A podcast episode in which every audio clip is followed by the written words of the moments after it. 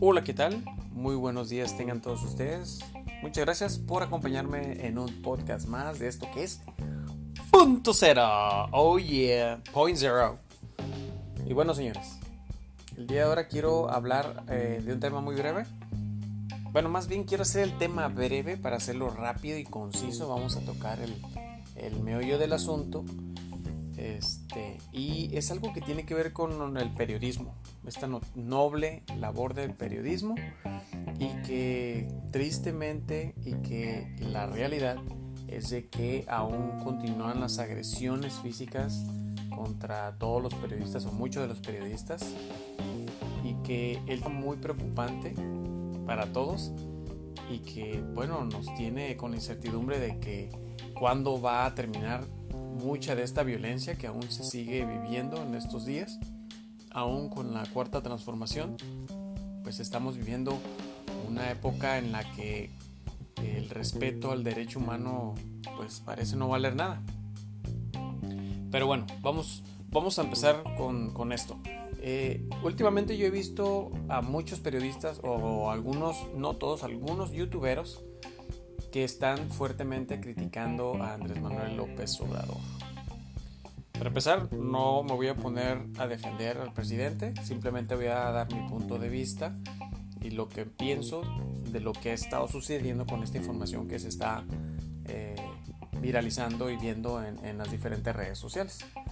Entonces, primer punto, eh, lo estoy criticando porque eh, dicen que cuando era precandidato este, que se postulaba para la presidencia de la República decía una cosa y ahora que está eh, en, el gobierno pues ya está haciendo otra cosa. Eh, ¿Y a qué me refiero en particular? Bueno, que decía que él no es una persona que va a, perseguir a los delincuentes, perdón, que, este, que todo proceso jurídico se va a llevar de cabo conforme a las denuncias y el seguimiento que le esté dando la Fiscalía General él no es alguien que va a, a, ser parte de ese este, conflicto en el que, en el que va a, hostigar a los, acusados o a las personas que estén siendo juzgadas e investigadas. Eh, y están criticando mucho esa parte en la que cuando tú vas en el pasado a ver entrevistas que le hicieron a Andrés Manuel y que muy fehacientemente él dice el problema de, México es el, aparte es el neoliberalismo, pues la corrupción y que la gente corrupta pues debe de pagar, debe de estar encerrada, encarcelada, debe de ir a juicio, mm, debe de ser perseguida para que pueda pagar los delitos que haya cometido.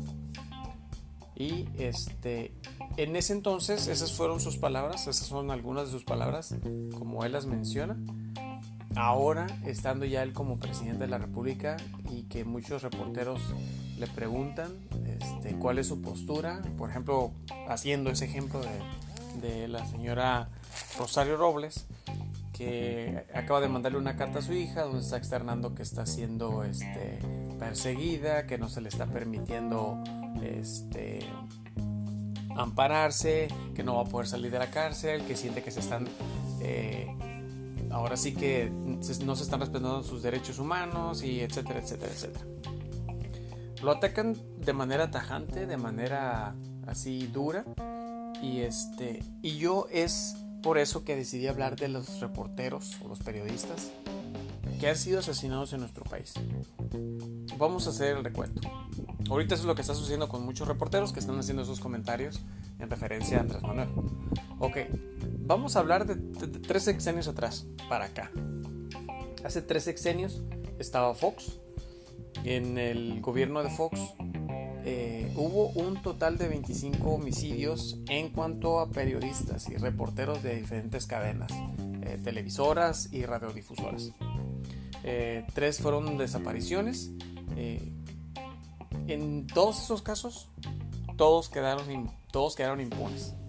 Ahora, si bien nos vamos al, sexenio de Felipe Calderón, en el sexenio de Felipe Calderón hubieron 48 asesinados, periodistas asesinados, 15 desapariciones un total de 1092 agresiones a periodistas y todos esos casos de homicidio y desapariciones siguen impunes hasta la fecha.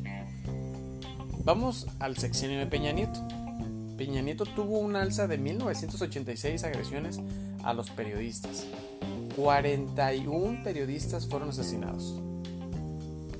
Eh, fueron tres desapariciones. Estamos hablando de 12 años en los que los homicidios y agresiones a los periodistas se siguieron incrementando y todos esos casos hasta la fecha siguen impunes.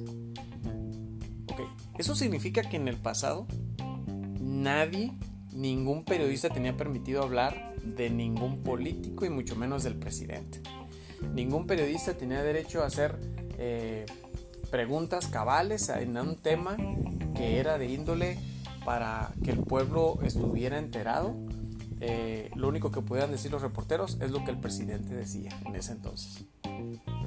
Muy bien. Entonces, la democracia o el derecho a expresión en esos 12 años nunca existieron. 18 años, perdón. Dije 12, pero estoy mal. Eh, fueron 13 ceros, son 18 años.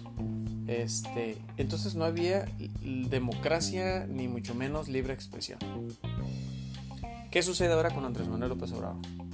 Estamos viendo que hay, sí hay democracia, que sí hay libertad de expresión, que sí hay comunicación directa con el presidente, hay una interacción activa en las mañaneras, hay un respeto en, la, en el disentir de puntos de vista y disentir con algunas de las eh, respuestas que tal vez el presidente esté dando.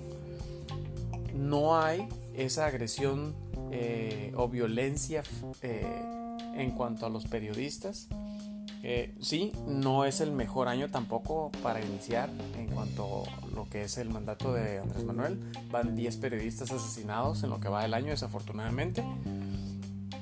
Pero ¿cuál es el punto de traer esta, esta información de tres sexenios atrás al, a lo que es el inicio del sexenio del presidente Andrés Manuel? Bueno, pues para que nos demos cuenta que en el pasado no había democracia, no había libertad de expresión, no podías hablar de nadie, no podías hacer mención de nada, tú tenías que decir y hacer lo que el presidente decía que tenía, que podías hablar o decir o informar. Y, era una confabulación con, con el presidente, su, su gabinete y los dueños y directivos de las diferentes televisoras y radiodifusoras. Y está comprobado. ¿Y por qué? Porque está este, dándose a conocer y se está ventilando muchísima información de toda esa corrupción que existía eh, en esos sexenios. Entonces, hace tres sexenios había demasiada violencia. Pero fíjense, el sexenio para la, para la, el sexenio más sangriento para la prensa mexicana no fue, por ejemplo, el del priista Ernesto Cedillo con todos sus errores de diciembre, pues que nos llevaron al, que llevaron al país a una de sus peores crisis. Tampoco fue el de Vicente Fox con su engaño y, vacilada, de la transición hacia la democracia. Tampoco fue el de Felipe Calderón con todo sus eh, con todo su narcoguerra y sus miles de muertos, desaparecidos y desplazados. Tampoco fue el de Enrique Peña Nieto con toda y su corrupción, pues que hoy en día, como les digo, eh, no se ha dejado de ventilar, se está diciendo y diciendo más de cómo se daban lujos estos hijos de la chingada y cómo la agresión hacia los periodistas pues era muy notoria. Pero traigo todo esto a la atención también porque saben que el sexenio más violento, eh, sangriento y nocivo para la prensa en México hasta el día de ahora ha sido el del expresidente priista Carlos Salinas de Gortari. Y pues yo creo que eso ya todo el mundo lo sabe. No es un secreto y todos sabemos qué clase de, corrupto era este Carlos Salinas de Gortari. Pero bueno, el punto de lo que estoy mencionando el día de hoy es de que qué bueno que haya el derecho a la expresión, que haya democracia, que haya esa libertad de expresión que tengamos todos la oportunidad de externar nuestra inconformidad, nuestra, nuestro disentir con algunas de las cosas que el presidente dice. Y creo que debemos aplaudir que ahora en este nuevo sexenio estamos teniendo esa oportunidad que antes no existía. Antes tú acusabas o mencionabas algo del presidente a dos, tres días después aparecías muerto. Entonces yo creo que lo más importante que tenemos que hacer como personas, como individuos y como ciudadanos es estar muy al pendiente de quiénes están externando sus puntos de vista, quiénes están atacando al presidente, este, si son chayoteros, si son chairos, si son fifís. Eh, es muy importante que estemos bien informados y que no nos dejemos llevar simplemente por la, las agresiones verbales que muchas veces se hacen hacia la persona del señor Andrés Manuel. Tiene errores, tiene virtudes, tiene principios, tiene muchos valores y creo que más que nada, pues también se ve un compromiso, un compromiso en el que está ventilando todo esto, toda esta corrupción que existía, todo este desfalco de dinero que se hizo, este, todos estos ratas que estuvieron haciendo todo lo que quisieron con nuestro país y con nuestro dinero. Entonces, pues yo lo que les quería comentar, los que, lo que les quería compartir, pues es esa pequeña reseña de en comparación a hace tres sexenios a lo que va ahorita el gobierno de Andrés Manuel López Obrador, pues hay una gran diferencia en la democracia. Hay más respeto, hay más tolerancia, este, y creo que ya ahorita en estos tiempos, en estos días, gracias al bendito Internet y a las redes sociales, pues podemos indagar más a fondo la información que de repente se nos provea y cada quien debe de ser crítico de, de, las cosas que se están diciendo. Debemos de ser responsables en analizar, en seguir nuestros ideales y lo que creemos que es mejor para el país. No dejarnos llevar simplemente por ataques y difamaciones que se dan en diferentes medios. Pero lo más importante es que sepamos qué es lo que queremos hacer, cómo queremos estar mañana y qué queremos hacer el día de mañana.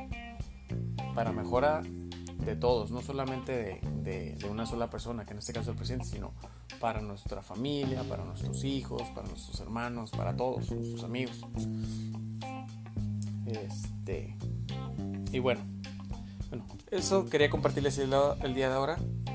Podcast breve, pero siempre uh, llegando al punto principal y haciendo mención de claro mi punto de vista a partiendo de un punto cero.